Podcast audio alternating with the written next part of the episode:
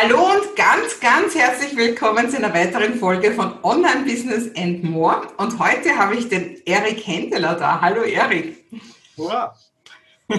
Ja, und der Erik, der sagt, die Digitalisierung, die hängt nicht von der Technik ab, sondern eigentlich letztendlich vom Menschen. Und da wollen wir natürlich ganz gerne ganz viel mehr wissen.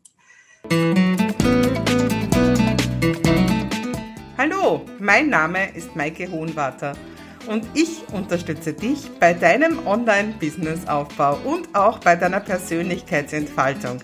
Denn das eine geht nicht ohne das andere. Und jetzt wünsche ich dir viel Spaß.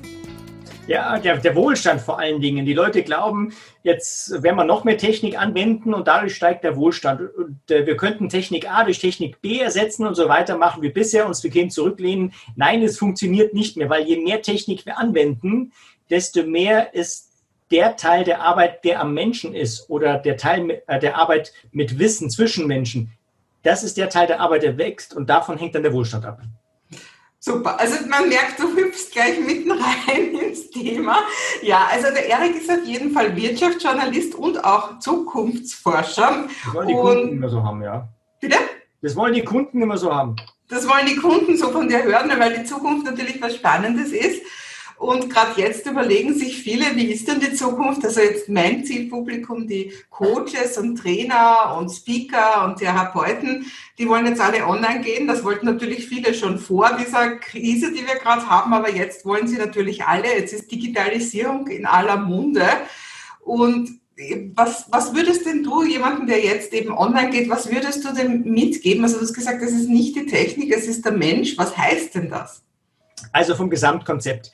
Wir haben 200 Jahre Industriegesellschaft hinter uns. Wir haben in den letzten 200 Jahren Industriegeschichte die materiellen und äh, energetischen Arbeitsprozesse effizienter gemacht. Durch Dampfmaschine, durch Eisenbahn, durch Elektromotor, durch Computer.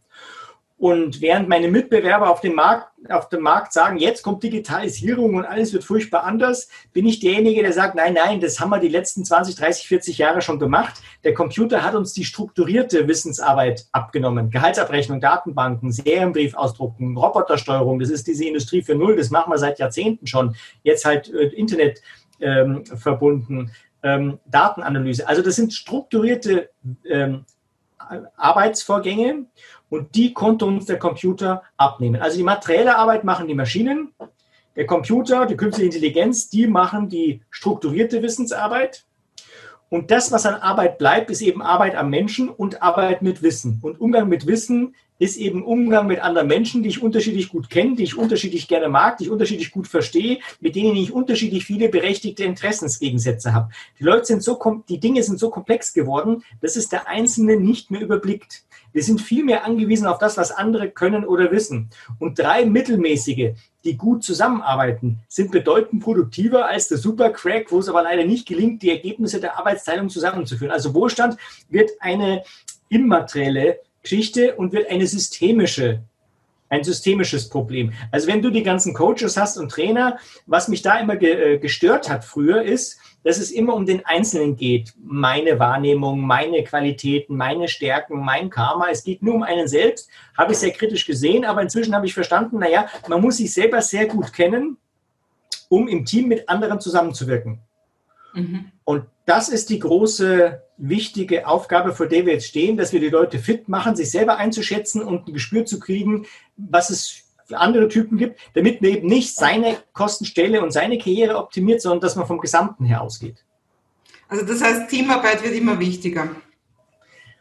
Die Qualität von Teamarbeit Genau, mhm. weil Teamarbeit kann ja auch sein, dass die Leute auf, Sozi auf der sozialen äh, Schiene gedisst werden. Also ich merke, ich habe ein Problem, wenn ich ehrenamtlich engagiert bin und ich frage dann, naja, warum ist das jetzt eigentlich so? Und dann gibt es immer Ärger, weil es gibt in jedem Team, in jedem Vorstand, äh, in jeder Pfarrei gibt es immer ungeschriebene Gesetze, unsichtbare Machtstrukturen, unausgesprochene Interessen. Und das transparent zu machen, ist wichtig, damit man authentisch, real miteinander arbeiten kann und dass man dann eben nicht äh, auf der sozialen Ebene ausgegrenzt wird. Also das heißt, es geht um eine ganz eine andere Art der Kommunikation, die die meisten noch nicht können. die meisten, es ist normal, dass wir Konflikte haben. Und die meisten so, sind so gestrickt, Konflikte ist schlecht, Konflikte, das ist ganz böse. Und wir können, können uns aber nur weiterentwickeln, wenn wir die Dinge auf den Tisch legen. Die meisten funktionieren auf der Beziehungsebene. Was, du kritisierst mich, du magst mich nicht, mit dir gehe ich nicht mehr in der Kantine essen. Oder sie funktionieren auf der Machtebene. Was, du kritisierst mich, du tust meine Entscheidung äh, hinterfragen, jetzt zeige ich dir mal, wer der Mächtigere ist. Dabei jemand, der was im Kopf hat, der die Dinge verbessern will, der geht immer vom Inhalt erstmal aus und wird dann sagen, ja, warum ist das so oder könnte man es nicht anders machen? Und äh, das heißt, wenn es immer um Gesichtsverlust und Beziehungen und Macht geht, das ist halt nicht produktiv, aber äh, 80, 90 Prozent der Menschheit ticken so. Und das ist, deswegen werden wir eine Stagnation erleben, äh, bis die Menschen lernen, die, diese Reflexionen besser hinzukriegen. Und da bin ich bei meinem Thema mit den langen Konjunkturzyklen. Mhm. Okay. Also das heißt, wie geht es jetzt weiter? Für, also wenn jetzt das jetzt gerade in so einem Trainer oder Coach hört, was, was nimmt er sich damit? Also was wäre der, der, der richtige Weg? Sich einfach zusammentun mit anderen oder Leute auszubilden, bessere Teamarbeit zu leisten? Oder wo, wo also wir müssen der Wirtschaft helfen. Wir müssen der Wirtschaft helfen, produktiver zu werden im Umgang mit unscharfem Wissen. Da steckt jetzt ein Haufen Zeug in diesem Satz drin. Erstens mal die Frage, äh, warum sollen wir produktiver werden? Es gibt einen Haufen Leute, die denken, wir werden jetzt ganz viel Arbeitslosigkeit haben, weil Digitalisierung 40 Prozent der Leute arbeitslos macht. Das ist blödes Zeug. Nur weil wir produktiver werden, gibt es neue rentable Arbeitsplätze, die vorher nicht möglich waren. Also die Dampfmaschine hat die Leute nicht arbeitslos gemacht, sondern man konnte Bergwerke entwässern, mehr Erz und Kohle hochschaffen, Spinnräder antreiben, war produktiver, hatte mehr Ressourcen, mehr rentable Arbeitsplätze waren möglich. Dasselbe war beim elektrischen Strom und allen anderen Dingen auch. Also, ähm, und jetzt gibt es eben Zeiten, wo man stark produktiver wird, weil man die Eisenbahn baut oder weil der elektrische Strom sich ausbreitet. Aber wenn diese Dinge fertig ausgebreitet sind, dann gibt es nichts mehr zu investieren. Und dann gibt es für das freie Geld keine Anlage mehr. Und dann sinken die Zinsen gegen Null. Mhm. Und wenn die Zinsen bei Null sind, dann werde ich nicht mehr festverzinsliche Anlagen investieren, sondern ich werde Aktien kaufen oder Immobilien. Und die steigen sehr stark im Wert. Deswegen hat man in der Geschichte immer Nullzinsen gehabt, zum Beispiel 1873 beim Gründerkrach. Da waren die Eisenbahnen gebaut zwischen den damaligen Gewerbezentren. Deswegen ging das Geld in die Aktien- und Immobilienblase und dann hat man gemerkt, man stagniert, man wird nicht mehr produktiver. Dann gab es eine große Wirtschaftskrise. Dann wurden die Juden in München auf offener Straße verprügelt, weil die angeblich schuld sind an der Krise. Und die Handelsgrenzen wurden geschlossen. Der Ruf nach einem starken Mann. Also das kennt man ja ein bisschen. Auch 1929 bei der Weltwirtschaftskrise, da waren die Zinsen dann am Ende bei 0,02 Prozent.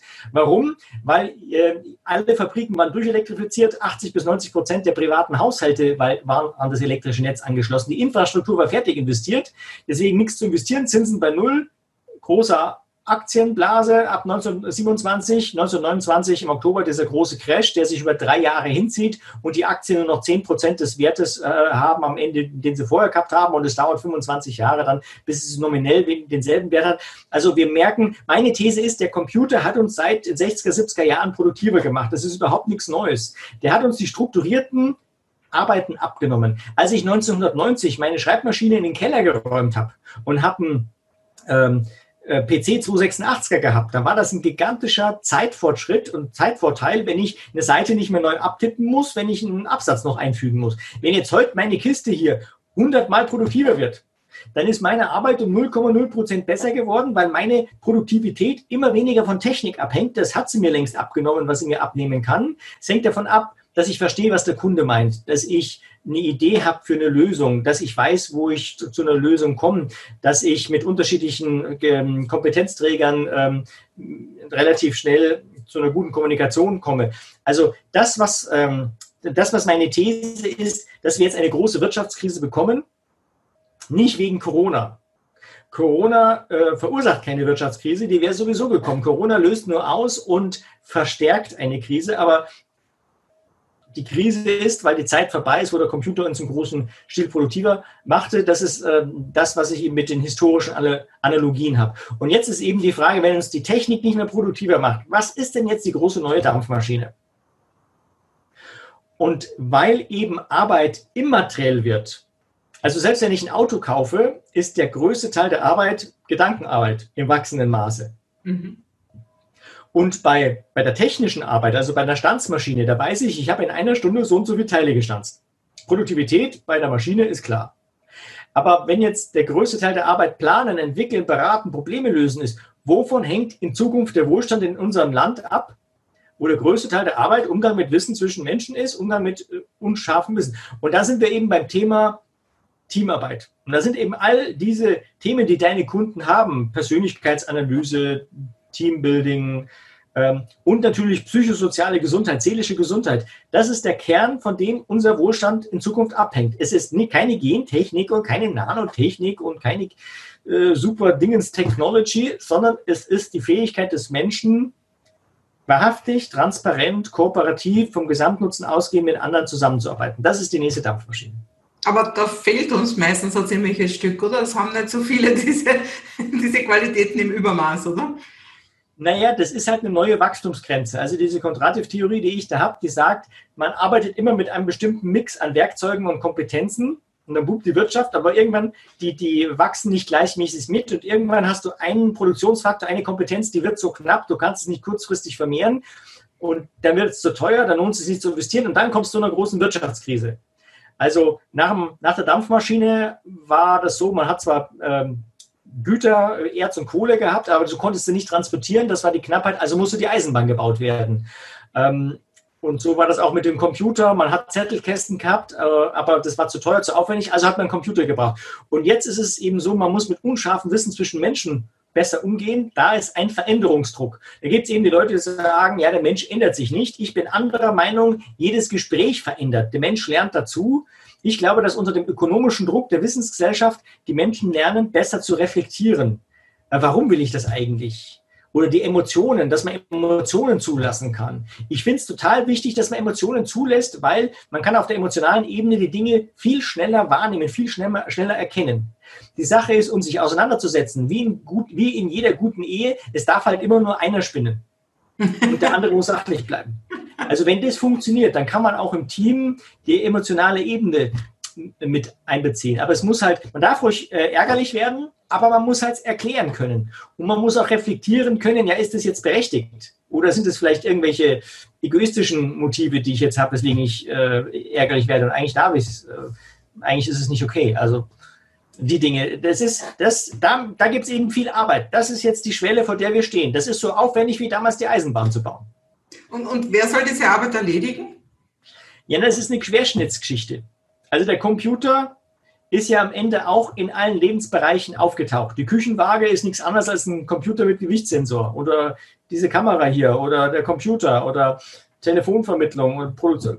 Computer taucht überall auf und so ist auch die Fähigkeit, ähm, seelische Gesundheit, Teamfähigkeit herzustellen. Das ist nicht eine Sache vom Kindergarten oder Schule oder Familien oder Staat oder Politik oder Universität. Das ist eine Querschnittsaufgabe, die betrifft uns alle.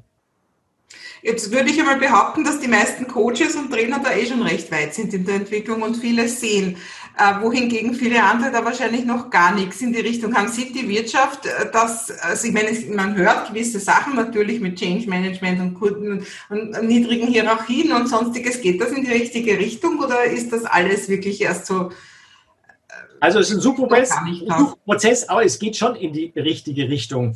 Ähm, die Coaches und so, die sind natürlich, die verstehen das als erstes und für die gibt es auch Motivationsschub. Äh, ich habe auch schon erlebt, dass ich bei einem super tollen DAX-Konzern äh, beim Vorstand äh, war und ähm, da bin ich reingekommen, weil der Coach mich super fand. Aber der Vorstand, der fand mich überhaupt nicht super. Der hat mich gesehen und äh, hat gleich von der Körpersprache deutlich gemacht, dass er das blöd findet, was ich da alles erzähle, äh, mit entsprechenden Konsequenzen in der Gruppe. Also trotzdem ist es so, dass die Wirtschaft die der Teil der Gesellschaft ist, der es noch am ehesten funktioniert. Also ich bin unterwegs in der Universität, im vorpolitischen Raum, auch in ideellen Gruppen, Kirche. Wo ist es am schwierigsten? Wo läuft es am besten? Mein Gefühl ist, meine Wahrnehmung ist, in der Wirtschaft läuft es eigentlich am besten, weil es geht darum, zu überleben als Firma. Und deswegen sind die daran interessiert, dass die Leute miteinander reden. Wenn zwei Abteilungsleiter nichts miteinander reden, dann fehlt die Information, die man gebraucht hätte, um an den großen Kundenauftrag zu kommen. Also ja, in der Wirtschaft gibt es sehr viel zu tun, aber die Wirtschaft ist der Bereich, wo es noch am besten läuft, wenn ich mir die Gesellschaft anschaue. Jetzt hast du gerade erwähnt, Kirchen, das ist ja auch für dich so ein, ein Steckenpferd. Du sagst, ist, eigentlich ist diese ganze Digitalisierung auch eine große Chance für die Kirchen. Also zunächst einmal ist es so, dass Weltanschauung, Philosophie, Religion zurück in die Auseinandersetzung kommt. Weil bisher war das so, was du irgendwie persönlich glaubst, das ist völlig wurscht. Wir arbeiten hier. Und dann geht jeder in sein Zimmer, macht die Tür zu.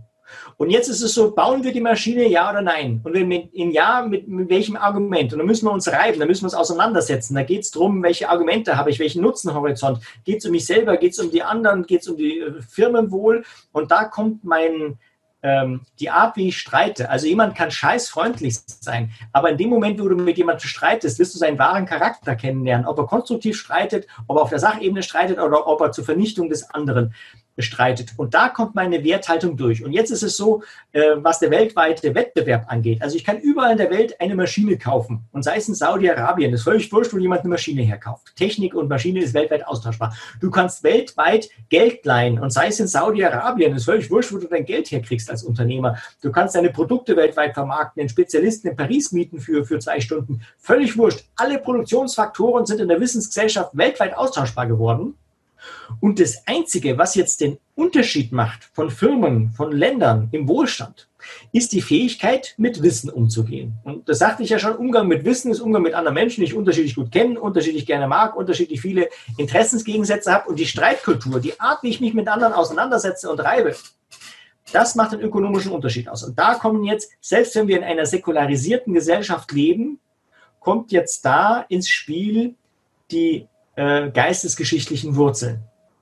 Und wenn ich da natürlich Religionen habe, die sagen, das ist jetzt alles Karma, das ist halt so bei dem anderen, ähm, dann ist das eh, oder es gibt keine Wirklichkeit, alles ist subjektiv.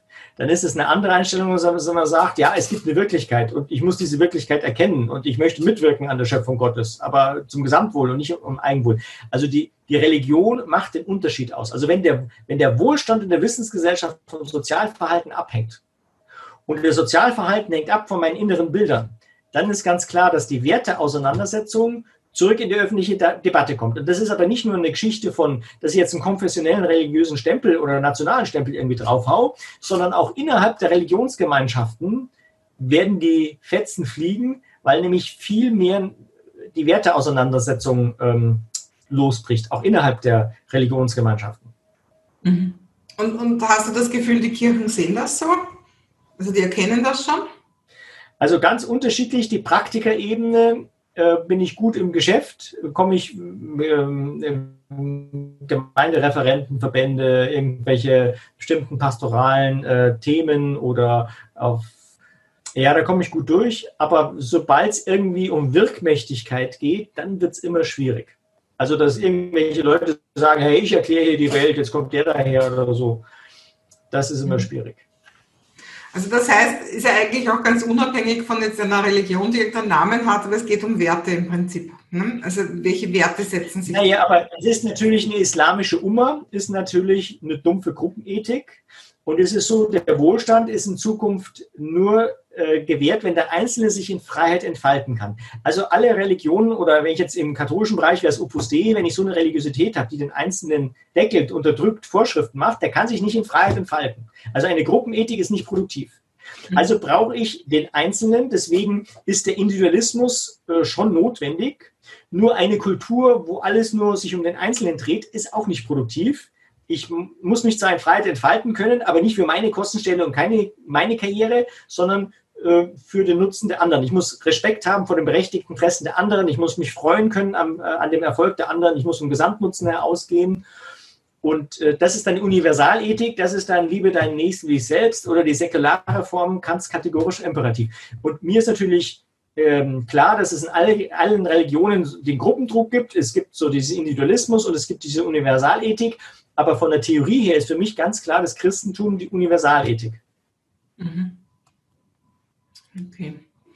Was, was ich jetzt auch irgendwie so raushöre, das ist jetzt heutzutage hat man so quasi zwei Klassengesellschaft mit denen, die, die arbeiten und die anschaffen, so irgendwie Arbeiter und Angestellte, ist das dann später mal die, die eben irgendwo Informationen eben möglichst gut teilen und die, die eben auch eigentlich dann diese, das, das dann erstellen quasi, also oder Leute, die eben nicht, die eben nicht eine gewisse Gesprächskultur haben, wird es dann wieder andere zwei Klassen geben? Naja, es gibt Grautöne, auf jeden Fall. Die hat es ja immer gegeben. Also du hast jetzt vieles angesprochen, Das eine ist, wer Informationen nicht teilt, der ist nicht produktiv im Team verwendbar. Vielleicht kann man den irgendwie an Sonderaufgaben abstellen, aber der kann noch so intelligent sein und noch so tolle Zeugnisse haben. Wenn es eben nicht gelingt, die Ergebnisse der Arbeitsteilung zusammenzuführen, dann ist es nichts. Also ich glaube, die fallen dann durchs Raster. Mhm. Die andere Sache ist das mit der Kompetenz. Ähm, viele haben Angst, um Himmels Willen, ich fahre halt durch Raster, weil ich nicht gebildet genug bin. Das glaube ich nicht. Wir werden für jeden Arbeit haben, auch einen Fliesenleger, bei dem weiß ich, der hat in einer Stunde so und so viel Quadratmeter Fliesen gelegt, aber auch der muss viel mehr wissen über Design und Materialien und Lieferbarkeit und auch der muss ein äh, schwieriges Ehepaar beraten können. Also das ist jetzt diese unscharfe strukturierte äh, Wissensarbeit, unscharfe, unstrukturierte Wissensarbeit. Das heißt, diese auf allen Qualifikationsniveaus müssen wir das besser hinkriegen, mit Wissen besser umzu, äh, umzugehen. Und dann habe ich deine Frage verstanden in Richtung Hierarchien. Es gibt ja das eine Extrem, die sagen, ähm, die Hierarchien lösen sich völlig auf. Ich glaube, es gibt eine atmende Gese äh, äh, Organisation, weil du brauchst eine klare Verantwortlichkeit. Aber wenn die Hierarchie zu straff ist, dann denken die Leute nicht mehr mit. Dann bringen die ihre Ideen nicht. Mhm. dann äh, können die nicht mitreden. Du brauchst transparente Hierarchien. Du musst mitreden können und sagen können, warum du die Entscheidung falsch findest aus deiner Kompetenz äh, heraus. Aber zu sagen, wir sind alle selbstorganisierend, meine ich, ähm, da kommt irgendwann der Punkt, da gibt es Konflikte und die müssen entschieden werden. Und da brauchst du äh, schon eine Struktur im Hintergrund. Also ich denke, äh, es gibt atmende äh, Organisationen. Also das klingt jetzt ganz gut, vielleicht für irgendwelche Organisationen großen, also die jetzt eben auch schon irgendwo Wissensdienstleister sind, aber wenn ich mir das auf die Gesellschaft vorstelle, ähm, äh, also sehe ich ja doch, dass ein großer Teil, also einfach brauchst du nur schauen, was im Fernsehen ist oder so, ja, diese ganzen Sozialpornos und so weiter. Also äh, glaubst du wirklich, dass man die Leute irgendwo abholen kann, die, die sich sowas jetzt gerne anschauen, dass die in Zukunft auch erkennen, wie wichtig es ist, äh, Konflikte auszutragen und auf einer anderen Ebene zu reden? Ja, wie gut dass es Wirtschaftskrisen gibt, weil ohne Wirtschaftskrisen wird die Welt nicht besser. Du brauchst diesen ökonomischen Druck. Schon mal, nachdem die Dampfmaschine überall war, haben die Leute sich gegen die Eisenbahn gewehrt. Und die Fürsten wollten nicht, dass die Schienen über die Fürsttumgrenzen rübergehen. Und die Ärzte haben gesagt, ab 30 Stundenkilometer wird man Hirnkrankheiten bekommen, nur vom Zuschauen. Und die Prediger haben gesagt, wenn Gott gewollt hätte, dass der Mensch sich auf Rädern fortbewegt, hätte er auch welche gegeben. Also die ganze Gesellschaft wehrt sich gegen Veränderungen. Der Mensch ist faul, der möchte selbst bestätigt werden und der möchte nichts anders machen. Und Gott sei Dank gibt es diesen ökonomischen Druck. Und ich glaube einfach, ähm, dass einfach die Firmen und die Leute, die es besser schaffen, zu reflektieren, transparent auf den Tisch zu bringen, was ihnen nicht gefällt und warum und äh, dass die einfach besser äh, integriert sind in die Arbeitsprozesse und dann, ja, das, da bin ich fröhlicher Marktwirtschaftler einfach. Mhm. Ich glaube sogar, dass es zurückwirken wird auf das Private. Früher war sehr viel Gewalt und Gruppendruck, auch im familiären Bereich.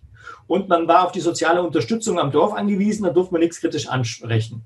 Dann kam das Auto, dann konnte man seiner Nachbarschaft und seiner Großfamilie davonfahren, wenn die einem nicht passte und konnte die schrägen Typen treffen, die dieselben komischen Interessen haben, wie man selber welche hat, irgendwie Trainer und Coaches oder so. Und äh, jetzt ist es äh, ein, ein Punkt, wir haben einige Jahrzehnte Individualismus hinter uns, Befreiung des Einzelnen. Und jetzt kommen wir in einer Zeit, wo noch mehr individuelle Freiheit und noch mehr Individualismus führt nicht mehr zu noch mehr Wohlstand, sondern jetzt gibt es nur noch mehr Wohlstand durch mehr Kooperation von reifen Individuen. Und wenn die Menschen aus ökonomischem Druck lernen, besser zuzuhören, besser zu reflektieren, ihre eigenen Gefühle und Interessen besser zu kommunizieren, dann wird sich das auf das Privatleben zurückwirken. Also durch den berechtigten Individualismus, der möglich war durch das Auto und durch den Computer, hat, haben die Familien sehr stark gelitten. Und auch äh, Qualität von Partnerschaften und Rücksicht und äh, Zusammenarbeit, äh, Zusammenbleiben. Aber in dem Moment, wo die Menschen lernen, das besser zu reflektieren, werden die auch ihre privaten Konflikte und Beziehungen besser reflektieren. Und deswegen, glaube ich, wird auch die Familienqualität wieder steigen. Also das heißt, du sagst nicht, dass da jetzt irgendeine Institution herkommt, die das lehrt, sondern es ist so quasi so aller Darwin ein Survival of the Fittest, also nur die, die, äh, die quasi... Das, angepassten. Ja, okay. Also die, die das wirklich lernen, das sind die, die auch wirtschaftlich erfolgreich sind. Gehen wir vielleicht auch noch eine Stufe höher. Die Wirtschaft bestimmt ja jetzt auch sehr die Politik. Ähm, da gibt es ganz große Themen. Ich sage immer, bei uns an der Macht sitzen überall lauter Dreijährige mit ihren Ego-Themen. Ja. Und äh, die Leute, die eigentlich die, die, die, die Macht hätten, gewisse große Dinge zu ändern, wie, was weiß ich, die ganzen hm, Plastikmüll und, und, und Regenhold, äh, äh, Regenwaldabholzung und was weiß ich, was diese wirklichen Themen, die uns ja als Menschheit bedrohen, ja, ähm, wird sich da was ändern politisch, dass da andere Leute an der Spitze sitzen, dass andere kooperative Entscheidungen für den Gesamtwohl der Erde getroffen werden? Also meine Wahrnehmung ist, dass die Politiker das machen, was die Bevölkerung will. Mhm. Und wenn sich das in der Bevölkerung durchsetzt, dann kommen, dann werden auch Leute gewählt, die das propagieren. Diese Zusammenarbeitsthemen. Dann werden Putins und Erdogans und was weiß ich halt auch nicht mehr gewählt. Also du glaubst zum Beispiel die Bevölkerung in, was weiß ich, in Weißrussland, die will das jetzt gerade so, wie es ist.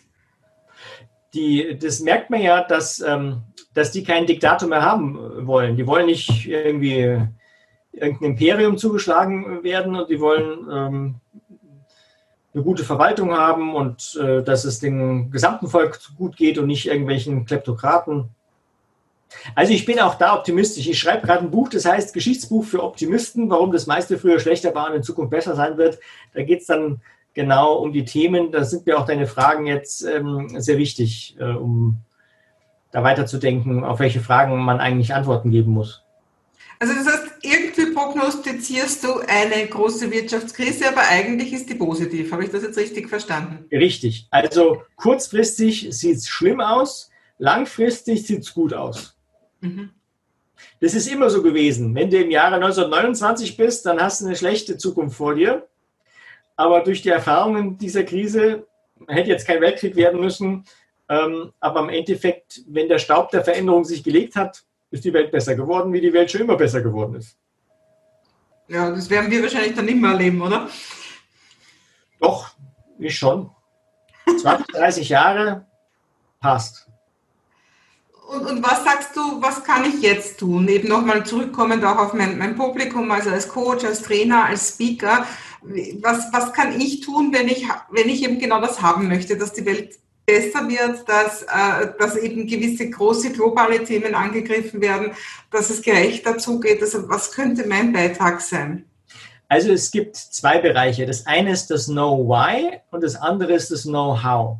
Das Know Why ist meine ähm, Marktnische, dass ich versuche, die Welt zu erklären und mit diesen langen Zyklen, dass ich sage, ja, ist ganz normal, dass wir Nullzinsen haben und Handelskriege und äh, Diktatoren und äh, Suche nach Sündenböcken, weil das ist immer so gewesen, wenn man nicht mehr produktiver wird, dann hat man eine Stagnation, wird es ungemütlich, Verteilungskämpfe, ganz normal. Ich glaube, das nimmt sehr viel Ängste weg, um dann die Vision zu haben, erst wenn die Wirtschaft wieder produktiver wird, weil wir eben diese Arbeitsprozesse, die unscharfe Gedankenarbeit, Wissensarbeit zwischen Menschen ist, besser hinkriegen, dann wird die Welt besser werden. Also wenn man dieses Narrativ in den Köpfen, wir haben jetzt ein Narrativ, wir müssen die Grenzen schließen, damit die anderen bei uns nichts mehr verkaufen dürfen und dann geht es uns besser. Das ist eine Narrativ.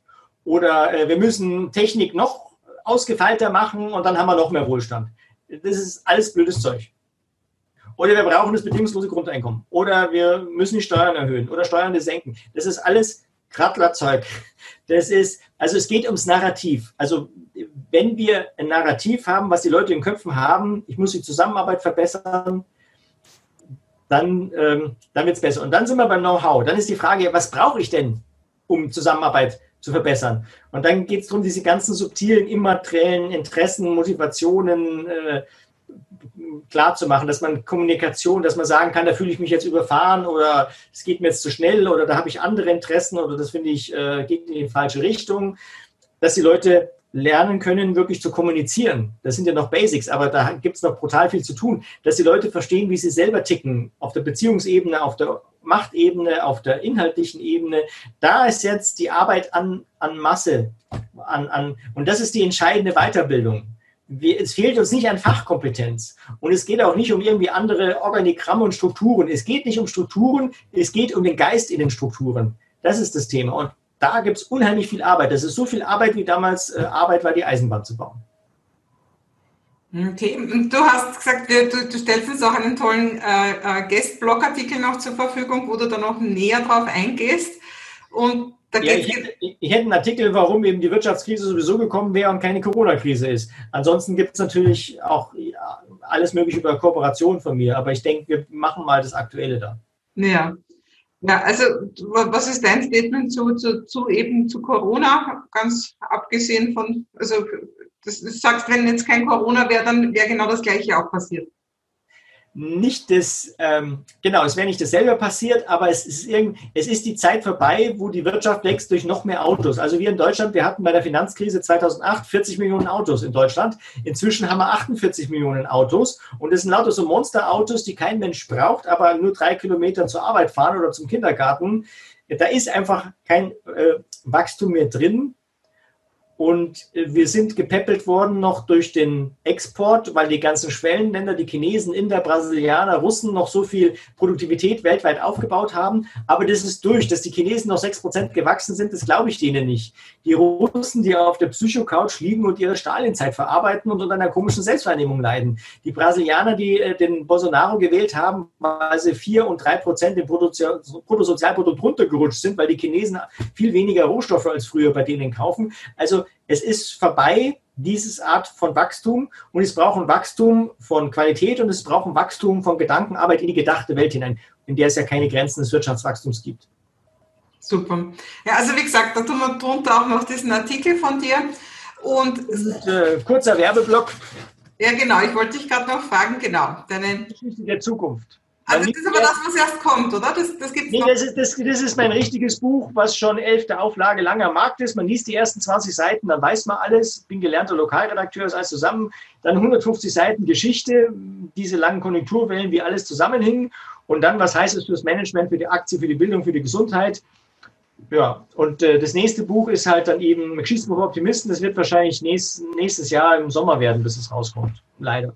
Super. Ja, ja, super fein. Ja, können wir dann gerne auch noch verlinken, das Buch. Ja, ja. ja. bitte? Hurra! Super. Ja, sehr spannend. Und du, du gehst ja viel, also du, du, äh, man hört dich ja an vielen Stellen. Ne? Also das heißt, kann man dich dann irgendwann, wo eine Steckdose ist. genau. Also das heißt, ich habe dich ja auch jetzt eben auf, auf der German Speaker Association kennengelernt, äh, auf der Convention, die jetzt auch immer ein Online-Event war. Und dort hast du auch gesprochen und also auch wenn man da jemanden haben möchte, der darüber redet, bist du buchbar praktisch, ne? Jawohl. Genau. Super, Erik, sehr spannend. Ich, mag das, wenn jemand quer denkt, wenn jemand einfach mit anderen Ideen kommt, als, als die, die eh jeder erzählt. Ja. Und von daher danke für das sehr interessante Gespräch. Ja, danke für das Forum. Eine Frau mit einem solchen äh, Umfang an Online-Kursen. Ja, du hast ja gesagt, der, der kommt auch bald bei dir, ne? der Online-Kurs. Ja, ich ein Buch geschrieben habe. Super. Also dann demnächst mehr von dir, gell?